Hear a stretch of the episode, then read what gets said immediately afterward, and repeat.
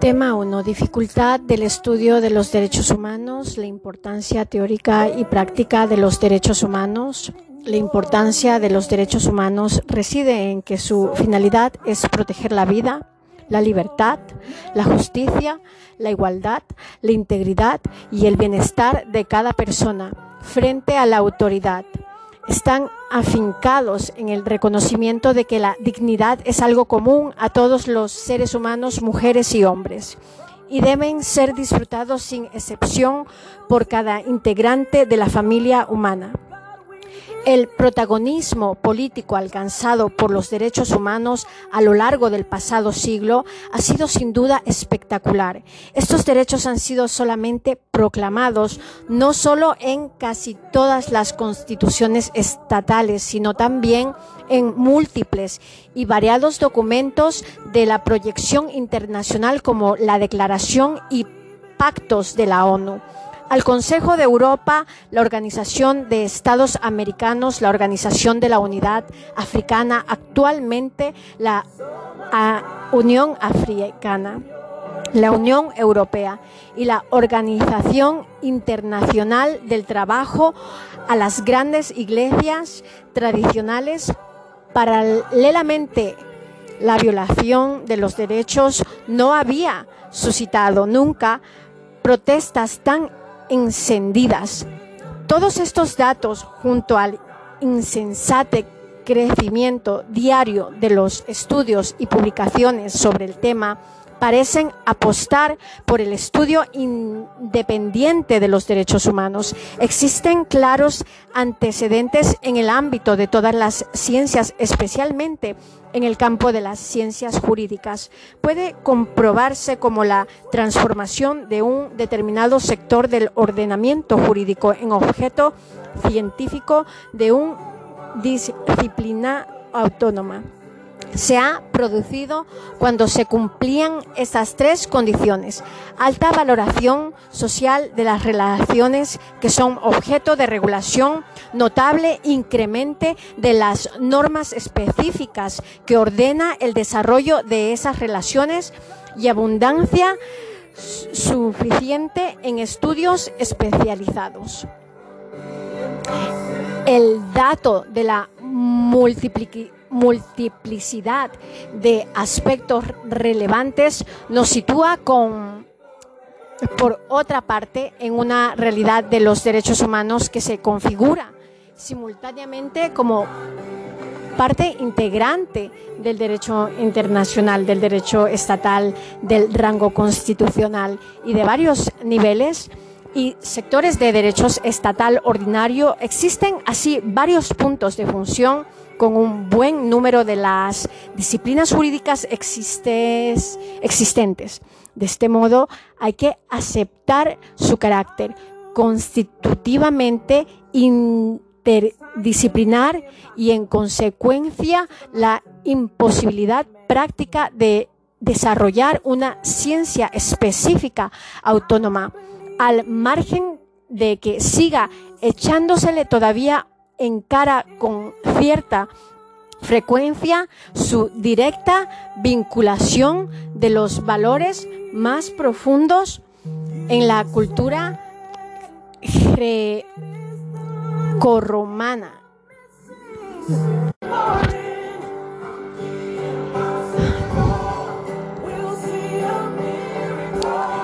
más profundos de la cultura greco-romana y judío-cristiana occidental han entrado a formar parte del horizonte de preocupaciones y del sistema de valores básicos de una buena parte de los habitantes de todos los pueblos del mundo. Y en esa medida se han convertido también en objeto de auxilio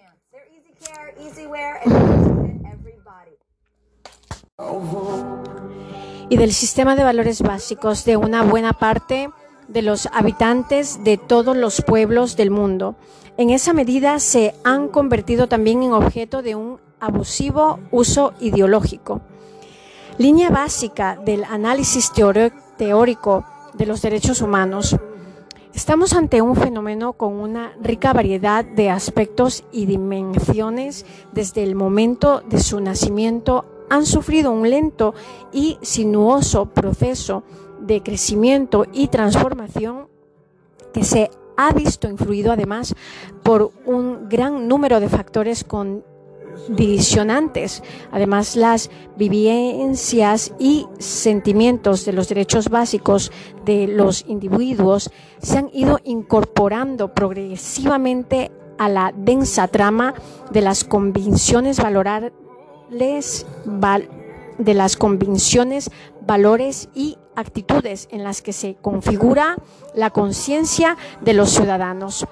Por ello, ofrece la posibilidad de ser incorporados también al objeto propio de la investigación sociológica. Los hoy llamados derechos humanos nacieron bajo el ropaje de los derechos naturales como un ideario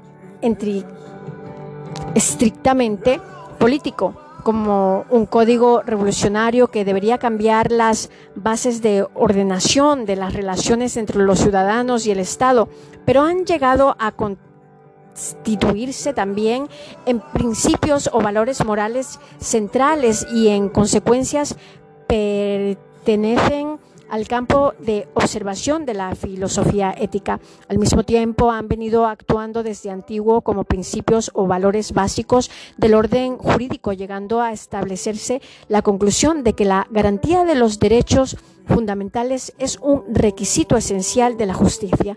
Así han entrado a formar parte del núcleo central de la peculiar problemática de la filosofía jurídica.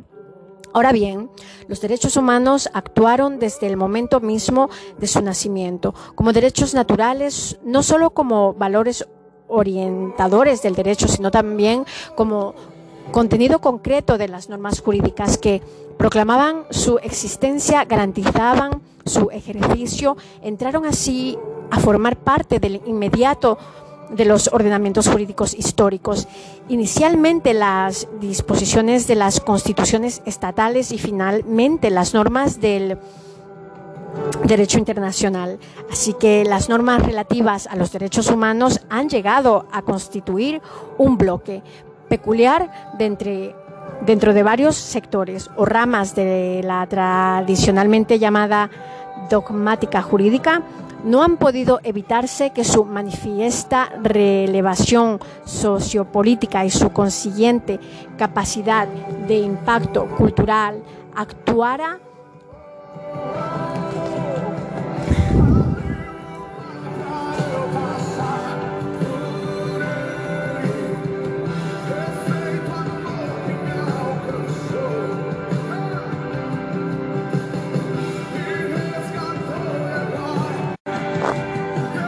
como incentivo de un incensante y a menudo forzado intercambio desde otros campos de reflexión, a pesar de que no siempre han existido una sintonía y proximidad en estricta coherencia con la honestidad científica.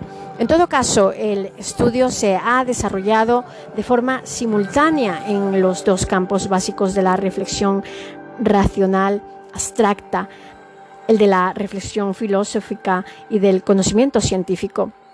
Referencias al análisis filosófico. El estudio de los derechos humanos pueden adoptar estos tres diferentes puntos de vista político, ético y jurídico. Pero estos puntos de vista tienen una precaución central diferenciada dando lugar a análisis cuyo interés y utilidad varían en función de la preferencia que motiven a los diferentes sujetos. ¿Cuáles son las principales dificultades con que tropieza el análisis filosófico jurídico de los derechos humanos? En relación con el problema de la naturaleza, hay que decir si deben ser considerados como verdaderos derechos ante aún, antes de aún de ser incorporados a las normas de los ordenamientos jurídicos. La propia expresión derechos humanos parece hacer referencia a unos derechos que tienen los hombres por el simple hecho de serlo y que Consecuentemente, la legislación positiva ha de reconocer y proteger, sin embargo, se defiende también el punto de vista de que los llamados derechos humanos solo son derechos propiamente dichos desde el momento en que son incorporados a la regulación de algún ordenamiento jurídico vigente, aunque hasta este momento no serían más que simples ideales o principios éticos. En relación con el problema del fundamento de su existencia, hay que reconocer que hay dos posibles vías de solución.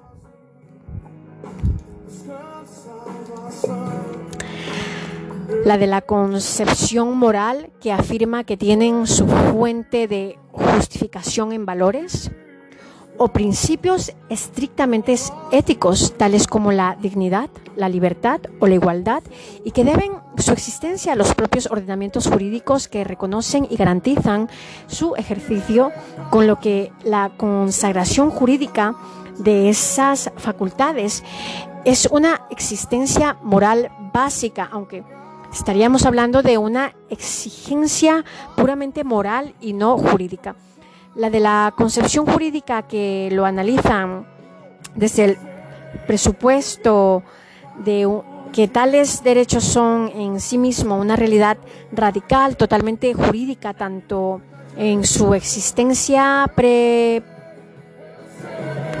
política como en la política. Aquí se utiliza, eh, aquí se sitúa la raíz y fundamentos de los derechos humanos en el territorio de la juridicidad. Esta vía no tiene una dirección única, sino que se bifurca a una vez en dos caminos de la legalidad interna de los ordenamientos jurídicos políticos y en el campo de una posible legalidad que transciende la circunstancia y condicionamiento histórico que acompaña la existencia de estos ordenamientos. Referencia en la elaboración científica, el último tercio del siglo pasado fue testigo de un intento de un intenso bombardeo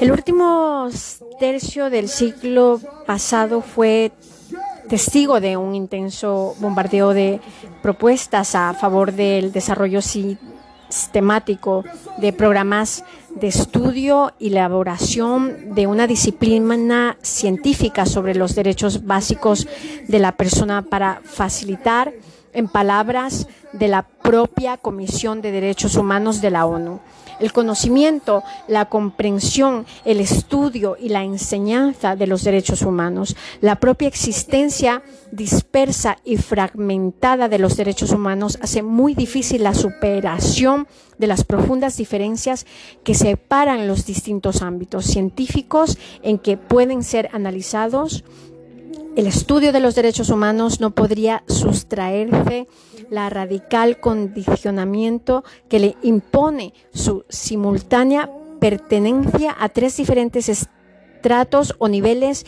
de organización política y jurídica, el estatal, el supraestatal y el internacional. Esta multiplicidad de aspectos constituye una dificultad importante para la configuración de una disciplina científica unitaria. Como disciplina, se nos presentan dos aspectos o variantes a tener muy en cuenta, una objetiva y otra subjetiva. En cuanto al primer aspecto, los derechos humanos se nos presentan bien como exigencia, expectativas, intereses, facultades o posibilidades de acción que deben serle jurídicamente reconocidos a todos los hombres por su condición de personas, bien como genuinos derechos a partir de solo lo son a partir del momento en que son asumidos por la regulación de los ordenamientos jurídicos positivos. Respecto del segundo aspecto, los derechos humanos se nos presentan como un conjunto de principios y reglas de actuación que regulizan la titularidad y el ejercicio de las facultades, es decir, derechos personales fundamentales, pero tales principios o reglas presentan la dificultad de saber cuál es la perspectiva más adecuada de análisis, se enfrentan a las dudas sobre su genuino carácter de normas jurídicas. Parece razonable concluir que la relevancia y consolidad de la dimensión jurídica de los derechos humanos, tanto desde el punto de vista subjetivo como el objetivo de la hace merecedora de un desarrollo específico dentro del ancho campo de las ciencias de derecho. La pregunta subsecuente a este razonamiento es cómo debe orientarse ese desarrollo. Se han ofrecido dos líneas básicas de solución. Un estudio de tipo multidisciplinar, multidisciplinar, de parte de la hipótesis en que delante eh, que parte de la hipótesis de que el contenido de los derechos humanos no puede ser escasillado de manera excluyente en ninguno de los comportamientos o sectores en que se divide tradicionalmente el derecho, sino que está presente en la mayor parte de sus sectores nacional, internacional, privado, público, constitucional, administrativo y penal, laboral, procesal, etc. Por otro lado, otra corriente propugna en el estudio unitario y autónomo por el hecho de que a pesar de ese gran número de niveles, ello no solo no impide afirmar la convención de realizar un estudio unitario y autónomo, sino que, que parece imponerse esa solución. La fragmentación puede conducir a la dispersión, incluso el debilitamiento de solución final del propio objeto científico. Los autores han apuntado la conveniencia de sistematizar un conocimiento completo e integral, apuntaríamos pues hacia un tipo de explicación que convertiría a la materia de los derechos humanos en un objeto general y autónomo, en una entidad jurídica independiente, separada y que se convierta por fidelidad a la multivoca naturaleza de su objeto. En una investigación simultánea y complementariamente filosófica, histórica, sociológica y dogmática sobre los derechos humanos. Sería una investigación con vocación de integración omnicomprensiva. Las ventajas serían en cuanto a la amplitud, profundidad y riqueza de los conocimientos, aunque tropezaría también al mismo tiempo con algunas dificultades, pero los propios investigadores y docentes, al verse obligados a utilizar en su trabajo simultánea o sucesivamente métodos de análisis divergentes y a los estudiantes porque supondría un relativo cambio de sus tradicionales actitudes y hábitos del estudio y de cara al encaje sistemático de la propia ciencia, centro de los esquemas que sigue imperando actualmente en el campo del saber, ya que siendo un estudio fundamentalmente, jurídico saltaría por encima del vigente sistema de división y esto a pesar de la creciente defensa teórica de la interdisciplinariedad y de la coordinación de todos los saberes, el tratamiento científico y el correspondiente estudio de una materia. Están todavía condenados, condenados a tropezar en una considerable variedad de obstáculos. Tema 2. La génesis de ideario de los derechos humanos. El ideario de los derechos humanos. La formulación del ideario de los derechos humanos apunta al objetivo de reivindicar el ser uno mismo tratando con justicia. Su bandera servirá ante todo para reivindicar manera definitiva la ubicación del ser humano como fin en sí mismo y como justificación última de la propia estructura social. Se trata de situar el primer plano como protagonistas directos de la historia al individuo. ¿Quién habría de reclamar los atributos inherentes a su propia condición? Esto es, a la dignidad que es última instancia que le presupone la afirmación de los derechos humanos en el siglo XVIII es el contrapunto a ciertas doctrinas axiológicas que hasta entonces asumían como un punto de referencia último a la comunidad a la hora de delimitar las exigencias que imponía la relación del, del criterio de justicia, estas doctrinas podían reconocer al individuo un mayor o menor ámbito de autonomía, pero era siempre un reconocimiento exógeno, operado desde las perspectivas de la comunidad como organización independiente de los individuos que la integran las prerrogativas. Como punto de referencia último a la comunidad a la hora de delimitar las exigencias que imponía la realización del criterio de justicia. Estas doctrinas podrían reconocer al individuo un mayor o menor ámbito de autonomía, pero era siempre un reconocimiento exógeno, operado desde las perspectivas de la comunidad como organización independiente de los individuos que la integran.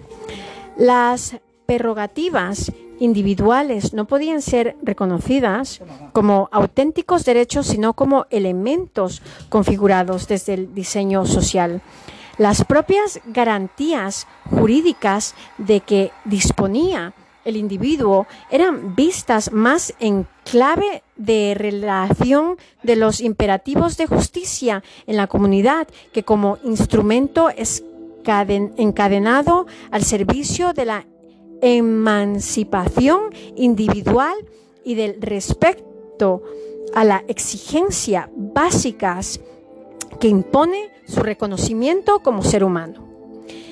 El ideario de los derechos humanos hace cambiar radicalmente la situación anterior. Ya no se trata tanto de realizar un orden abstracto de justicia, como de reconocer al individuo como ser dotado de derechos no infringibles por parte de los derechos públicos.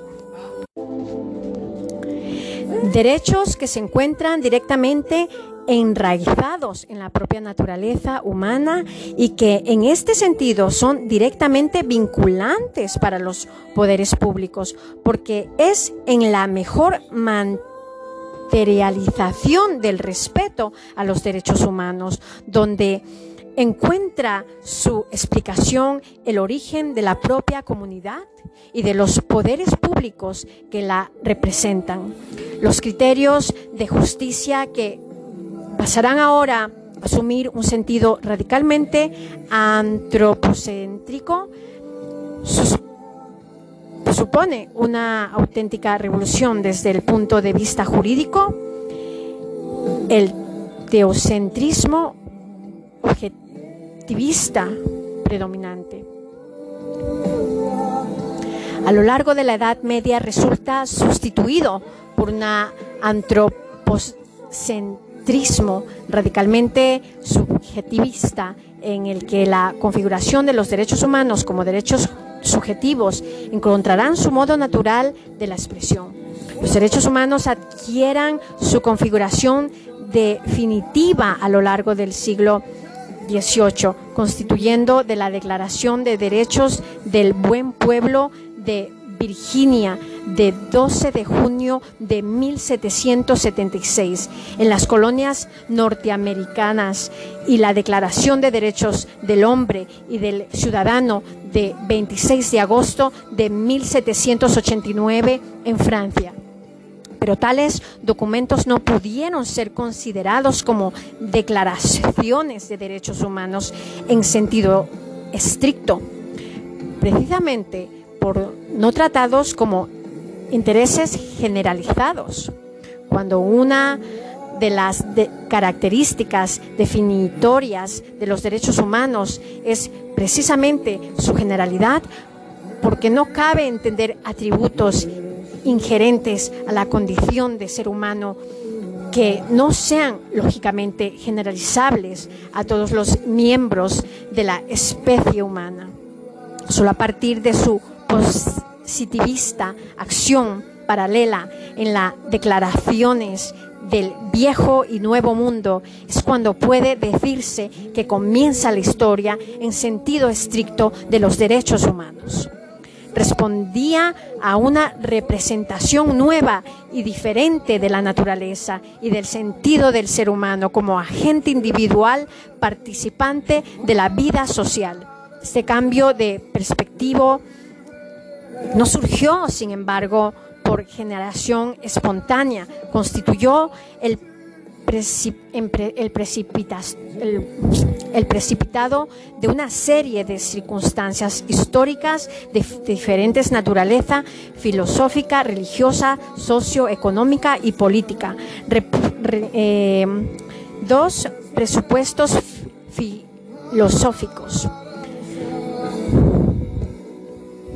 La consideración del nuevo estandarte axiológico que representaban los derechos humanos como derechos subjetivos, requería como presupuestos necesarios en un orden jurídico que sirviera de fundamento a los derechos. Tal orden jurídico no podía ser otro que el del derecho natural. Se aplica así que los derechos humanos resultarán configurados en esta primera fase de su evolución como derechos naturales, esto es como los derechos subjetivos que el ordenamiento jurídico reconoce a los diferentes individuos permitiéndoles imponer a los demás la relación de un determinado comportamiento, sea una acción, una simple abstentación. Y un naturalismo, el naturalismo constituyen necesariamente la filosofía subyacente a la reivindicación de los derechos humanos como derechos naturales del individuo, pero no hablemos ya del naturalismo objetivista predominante en las etapas anteriores. Se trata de un naturalismo de un cuño que cierra el proceso de mm, desmaterialización del concepto de naturaleza que acaba identificándose ahora como una esencia general predicable de los individuos. Las elaboraciones teóricas se configura como servicio distintas de un mismo hecho, la naturaleza humana, aprehensible por la razón sobre el que se cimentará a través de diferentes operaciones de educación lógica, el conjunto de disposiciones que integran el orden jurídico natural, los derechos naturales, en tanto que facultades o prerrogativas reconocidas al individuo por el propio orden jurídico natural constituye en este modo expresiones específicas de los atributos y derogables de la naturaleza humana, esto es, de aquellos atributos comunes a todos los individuos, se trata del derecho reconocidos a todos los hombres por igual. Así, frente a la concepción teocéntrica del derecho natural.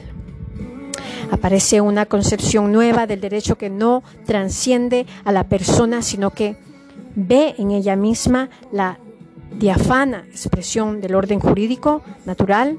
El derecho natural se subjetiviza, en cierto modo, presentándose así como un conjunto de los derechos naturales del sujeto, encontrando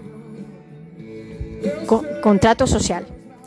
La anterior visión presenta al hombre desvinculado del contexto social y de las condiciones que posibilitarán el goce pacífico de sus derechos. El hombre se define como tal en el estado de naturaleza, pero su realización personal requiere el tránsito de un estado de sociedad bien para satisfacer su institución su instinto natural de sociabilidad. Hugo Grocio, para superar la indigencia que le caracteriza al estado presocial, Samuel Puferdorf, para garantizar la paz social, Thomas Hobbes, o para establecer mecanismos de garantía eficaz de los propios derechos naturales, John Locke.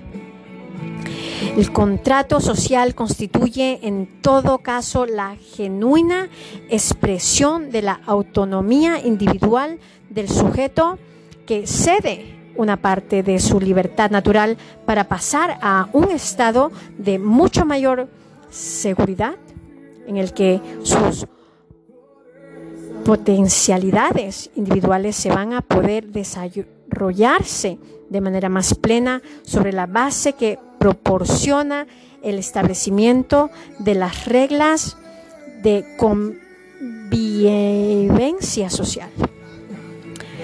Porque en el último término se trata simplemente de hacer compatible la representación del individuo en su estado natural con su afirmación como ser histórico, habitante de un mundo real. El contrato social constituye así una ficción necesaria para explicar el origen de la sociedad de la autoridad pública. Esta visión favorable, positiva del contrato social no siempre abrigará, sin embargo, el diseño de una organización política respetuosa. Jóvenes. Muy al contrario, en el caso de Joves, por ejemplo, servirá para legitimar el absolutismo político al entender que en el pacto social los individuos se someten a una manera total de la autoridad instituida, enajenada toda su libertad. La paradoja se resuelve fácilmente, sin embargo, si tenemos en cuenta que el estado de naturaleza del que habla Jobes es un estado de belicosidad permanente en el que el egoísmo del individuo le lleva a intentar usurpar los bienes ajenos, utilizando sin empacho alguna, alguno la fuerza física. Jobes arbitra el sometimiento absoluto del individuo al poder político como la única solución que permite la paz. La propia convivencia social, el poder común constituye de este modo la existencia mínima de realización de la justicia. Donde no hay poder común, la ley no existe. Donde no hay ley, no hay justicia. Leviatán el poder al que alude Jobes no es un poder absoluto en sí mismo, sino que en cuanto poder enderezado a la consecución de los objetivos de preservar la paz y el orden social. Estos constituyen así, en cierto modo, un criterio de legitimación del poder político que delimita el sentido de su propia actuación. La coherencia del pacto social como instrumento de mejorar de la condición humana se mantiene en la teoría de Hobbes a despecho de sacrificio de las mismas condiciones necesarias para que los derechos de los individuos puedan encontrar su adecuado realización. De ahí que no siempre resulte compatible en la doctrina de los epigonos del iusnaturalismo radicionalista la mejoría de las condiciones humanas que promueve el contrato social con la propia realización de los derechos fundamentales. Locke. La compatibilidad entre el pacto social y la realización de los derechos humanos se, se va a producir de manera paradigmática en la teoría de John Locke. Esto constituye una exaltación de la necesidad de preservar los atributos esenciales del hombre garantizado su derecho a la vida, a la libertad y a la propiedad, cauce idóneo para llevar a cabo la finalidad máxima que para el individuo supone salvaguardar sus bienes, ensayo sobre el gobierno civil, el término bien engloba a la vida, a la libertad, a la propiedad de las cosas materiales, pero se refiere siempre a los bienes del sujeto, a los derechos subjetivos del individuo. La influencia de John Locke sobre las declaraciones de derechos humanos del siglo XVIII es particularmente evidente. Representa una teoría liberal por excelencia, una apoteosis del valor que representa la libertad, solo limitada por el respeto a los derechos de los demás. Una teoría que en un último término justicia el derecho de resistencia frente a la pretensión del poder de desviar su actuación del respeto a la finalidad primaria que constituye la salvaguarda de los propios derechos fundamentales, la teoría de John Locke incorpora una singular concepción del derecho de propiedad, la extensión de la tierra que un hombre labra, planta, mejora, cultiva y cuyos productos es capaz de utilizar. Constituye la medida de su propiedad, destila una filosofía encajable a la perfección en el nuevo mundo que ofrecía a los colonos la esperanza de un futuro mejor. Se abren las puertas a una particular visión de los derechos del hombre, situado, que son los que las primeras declaraciones revolucionarias francesas.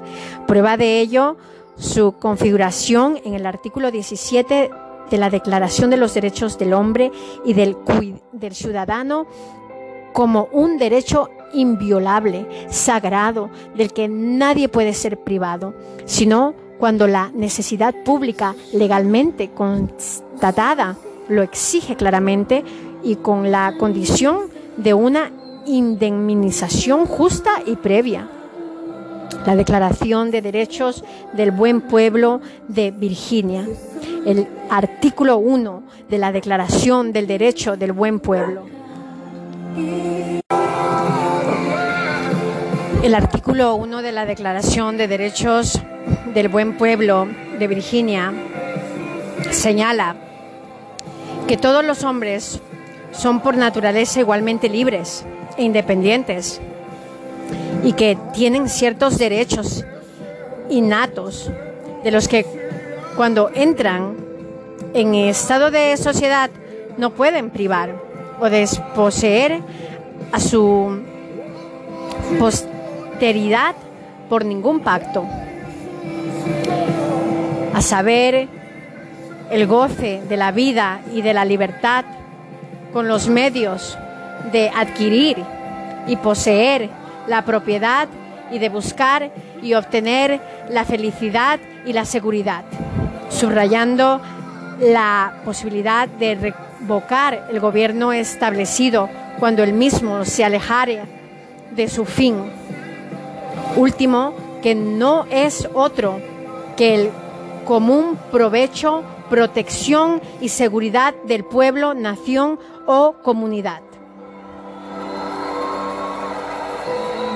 Expresa que la meta de toda asociación política en la conservación de los derechos naturales e imprescriptibles del hombre, derechos que son la libertad, la propiedad, la seguridad y la resistencia a la opresión.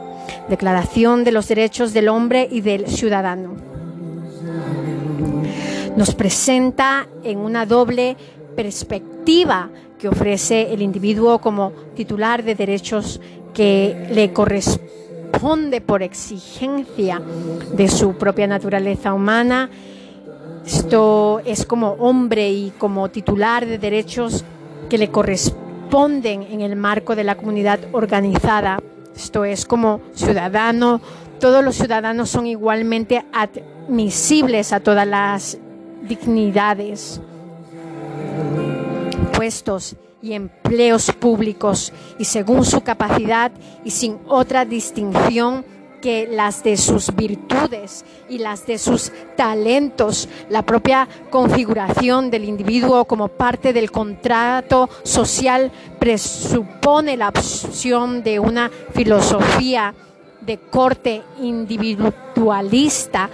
Es el individuo que en uso de su autonomía personal pacta las condiciones de la sociedad civil.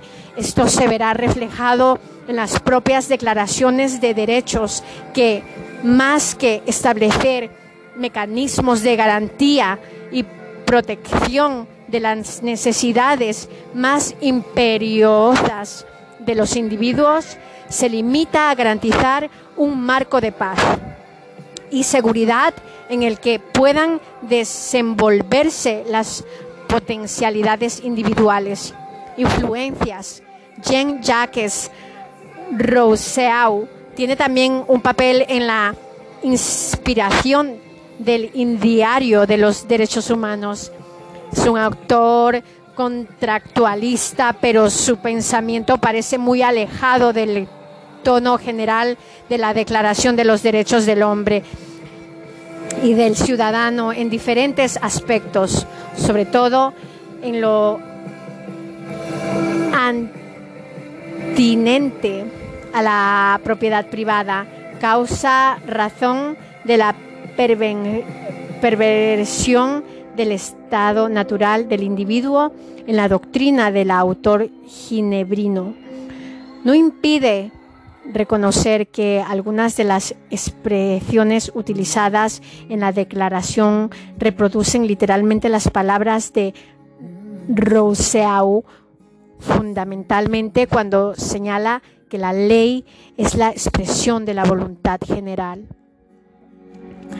Parece igualmente claro que la separación de los poderes legislativos, ejecutivo y judicial que reconoce el artículo 5 de la Declaración de Derechos del Buen Pueblo de Virginia y el artículo 16 de la Declaración de los Derechos del Hombre y del Ciudadano está directamente influidos por la obra de John Locke y Montesquieu.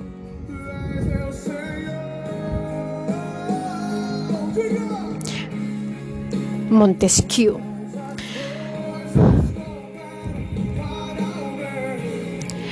Presupuestos religiosos. La influencia de la religión se produce en un doble sentido, una influencia remota que vincula a la aparición del cristianismo y una próxima directamente relacionada con la reforma de las guerras de religión.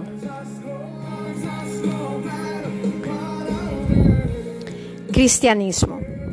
El cristianismo constituye contribuyó en buena medida a configurar la idea de la dignidad esencial del individuo, que reivindicará siglos más tarde los epigonos del naturalismo racionalista bajo la fórmula de los derechos naturales. La doctrina cristiana proclama el valor esencial del ser humano en tanto que ser creado a imagen y semejanza de Dios. Valor generalizable como es lógico a todos los individuos en tanto que pertenecientes a la especie humana. Por otra parte, la formulación evangélica del axioma dad al César lo que es del César y a Dios lo que es de Dios, deja traslucir una cierta idea de la limitación del poder como de la filosofía de los derechos humanos como límites del poder. La Iglesia Católica, desde su influencia más próxima, se observa al mundo medieval fragmentado en organizaciones políticas y jurídicas netamente diferenciadas. La Iglesia Católica representa un eficaz elemento en integración. Su doctrina como su propia estructura institucional transcedía las diferencias territoriales garantizando un modelo de referencia último en un medio absolutamente relativizado y disperso.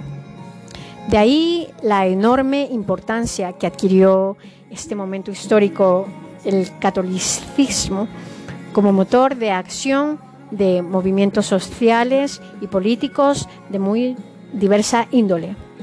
La unidad religiosa garantizaba en amplia medida la unidad política.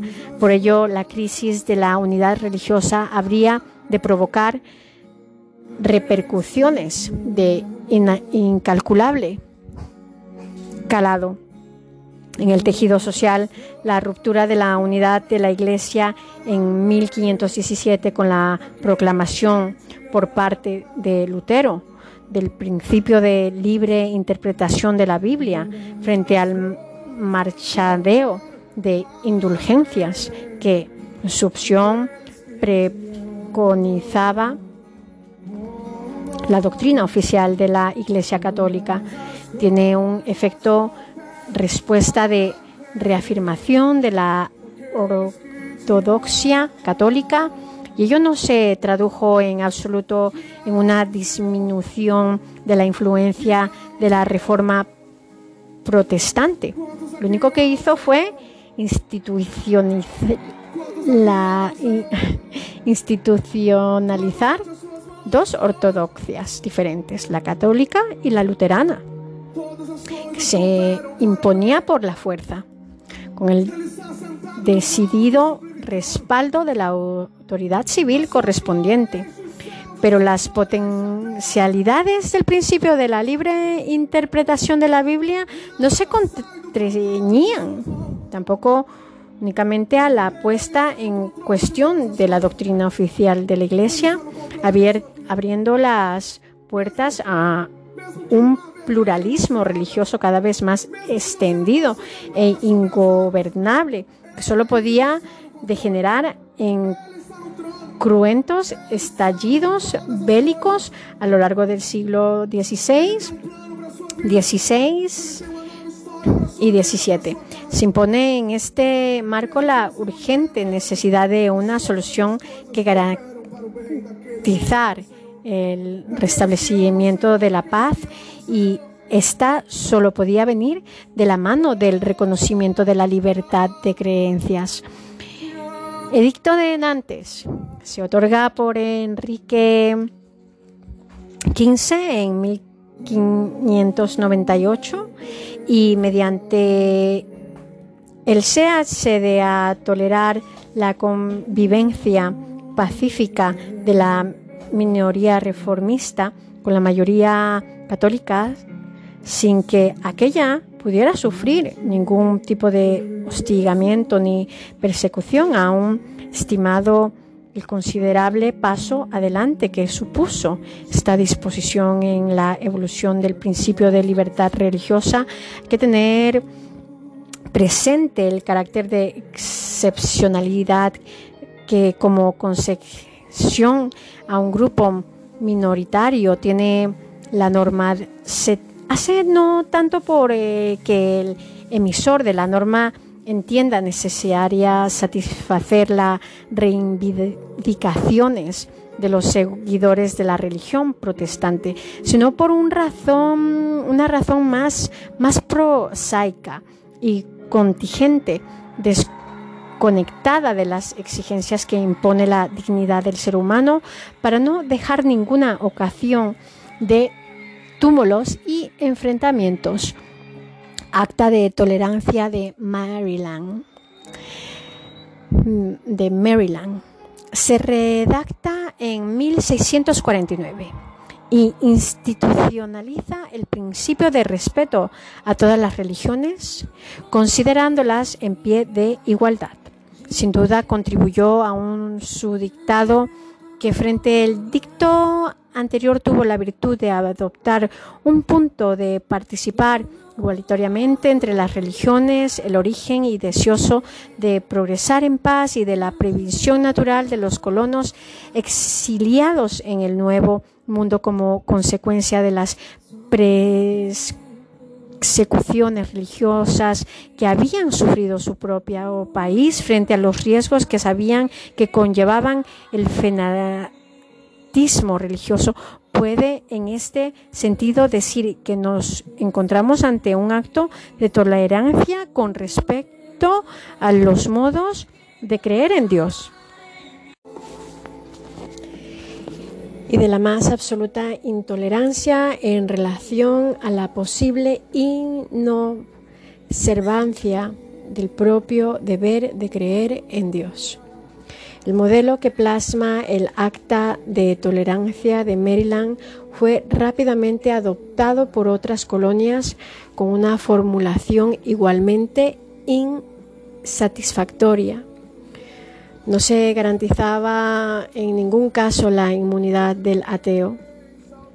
Además, diversos relatos de los hechos demuestran que fueron en mayor medida razones de garantía de la paz y de la del orden social que de lucha contra la opresión y el ámbito religioso, las que motivaron el afán de salvaguardar el margen de decisión. En cualquier caso, la garantía de la libertad de creencias constituyó en el ambiente religioso que hemos descrito un objetivo determinante para la reivindicación de los derechos humanos. Por lo demás, el principio de libertad religiosa, aún disminuido en sus potencialidades, conlleva en su misma enunciación la apertura de la sociedad al pluralismo religioso, sentándose así las bases para la consolidación de la nueva filosofía que concibe a los derechos humanos como una realidad definitivamente desvinculada de la religión. Presupuestos socioeconómicos. El ideario de los derechos humanos se gesta en un clima de franca confianza del individuo en sus posibilidades. El desarrollo tecnológico científico alcanzado en el siglo 18 permite vislumbrar un futuro lleno de esperanzas, cuya realización requiere la eliminación de cualquier cortapisa al desarrollo de la libertad. La consolidación de los estados como entidades independientes había ofrecido un ámbito sólido. El desarrollo económico de las distintas comunidades, la sociedad se presentaba como una sociedad estamental con unas clases sociales perfectamente definidas. La corona constituía el punto último de referencia del poder. Por lo demás, la organización de las profesiones por gremios cerrados dificultaba la acción de una clase social emergente, la burguesía, interesada en salvar las barreras que a su iniciativa se presentaban para hacer valer sus capacidades y energías en un escenario más abierto y competitivo.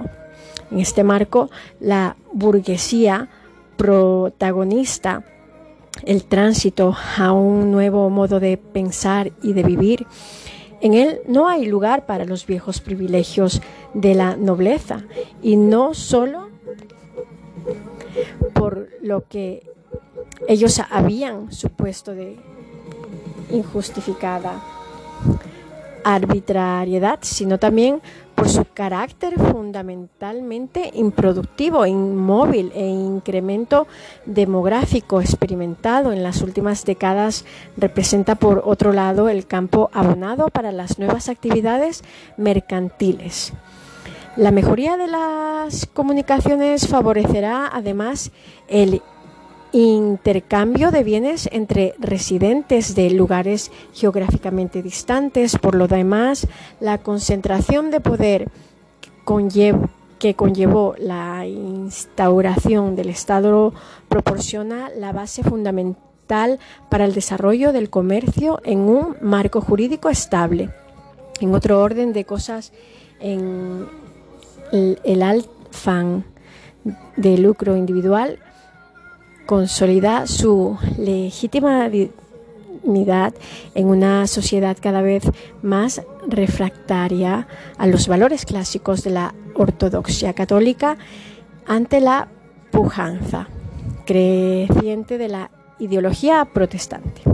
Se abre así paso a un sistema de valores la burguesía se presenta en este sentido como una clase social ambiciosa y competitiva, asentada en los nuevos valores de la creatividad, la relacionalidad, el ahorro, la austeridad y rigor que a la postre no tendrá muchas dificultades para imponer su pujanza sobre el carácter ocioso y pasivo del poder tradicional. La nueva mentalidad producirá un encantamiento hipnótico en amplios sectores de la nobleza que ceden paulatinamente buena parte del poder. Este encuentra además en un momento dado un aliado inesperado en el pueblo liano. En efecto, el libre juego de las fuerzas del mercado no llevará consigo una redistribución precisamente igualitaria de los bienes, sino que por el contrario acentuará las diferencias entre las clases de los favorecidos y de la de los explotados. La línea de especialización profesional contribuirán aún más a marcar las diferencias entre los trabajadores familiarizados en el desarrollo tecnológico alcanzado los diferentes ámbitos y los que no han accedido a sus nuevos conocimientos. La educación se convierte en pieza clave para la actualización profesional y para la supervivencia con un mínimo de dignidad.